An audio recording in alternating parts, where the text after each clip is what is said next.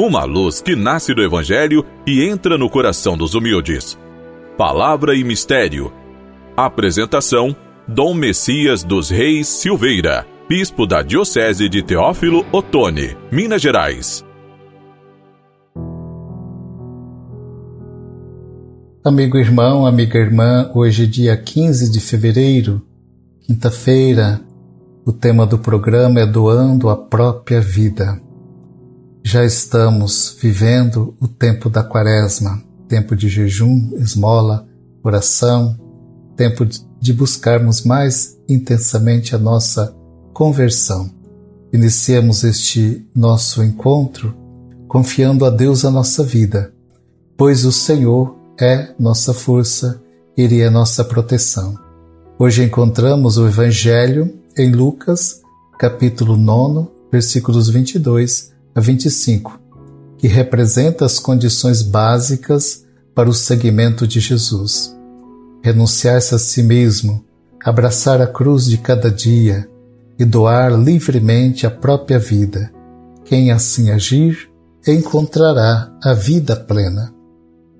Dividido em duas partes, num primeiro momento, o Evangelho diz que Jesus comunica aos discípulos a ida a Jerusalém, e como lá o Filho do Homem será entregue aos anciãos sacerdotes e escribas, será levado à morte para ressuscitar no terceiro dia. No segundo momento, falando com toda a multidão, Jesus os convida a acompanhá-lo nessa subida a Jerusalém e fazer a mesma coisa que ele, Pois que adianta o homem ganhar o mundo inteiro se vier a perder-se a si mesmo e se causa a própria ruína? Os planos de Deus conduzem o Messias à glória pelos caminhos da paixão e da morte. Os caminhos de seus seguidores não podem ser diferentes. É na aceitação e no seguimento fiel deste caminho que se decide o destino do homem a vida brota na árvore da cruz. Nossa vocação última é a ressurreição e a vida eterna. É para lá, é para este encontro profundo com nosso Deus que nós caminhamos. Ressurreição ou a vida eterna. Chegamos até lá na superação cotidiana do egoísmo. É um processo permanente de desprendimento dos próprios interesses e um crescimento contínuo na doação e no serviço. O destino de todo discípulo é o unicamente de assemelhar-se a Jesus, tomar a cruz e segui-lo. Assim ele fez, Jesus, o Filho de Deus. Aprender a viver não para si, mas para o próximo. Este deve ser um aprendizado querido desejado por todo discípulo de Jesus. Viver não somente para si, mas viver para o próximo. Assim como os pais começam a viver para os filhos e vão acompanhando, assim também nós devemos viver para os outros. E viver para os outros nos dá alegria.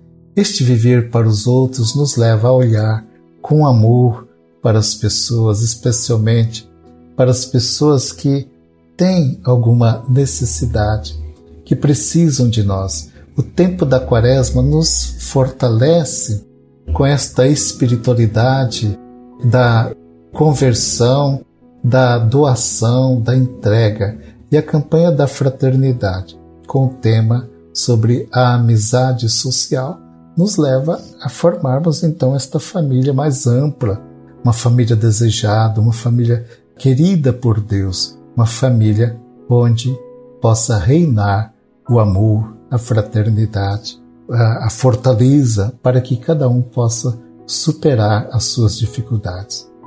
O seguimento de Jesus pede um estilo de vida totalmente diferente, marcado pelo serviço, pelo amor, até as últimas consequências.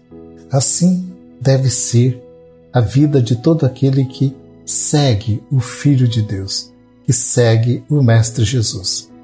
A sociedade hoje mostra-se cada vez mais desafiadora e menos disposta a viver as exigências do Evangelho. Por isso pedimos ao Senhor para que a nossa fé possa aumentar, para que a nossa fé possa ser grande, seja uma fé operosa e tenha a nossa fé a qualidade da fé que teve o Filho de Deus e que tem o Filho de Deus. Amados irmãos, amadas irmãs, nosso programa vai chegando ao final. Espero poder encontrá-los todos no próximo programa. Fiquem com a paz e a bênção do Senhor.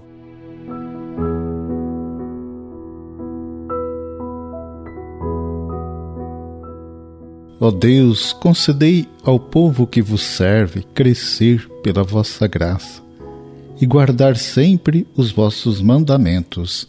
Por Cristo nosso Senhor. Amém.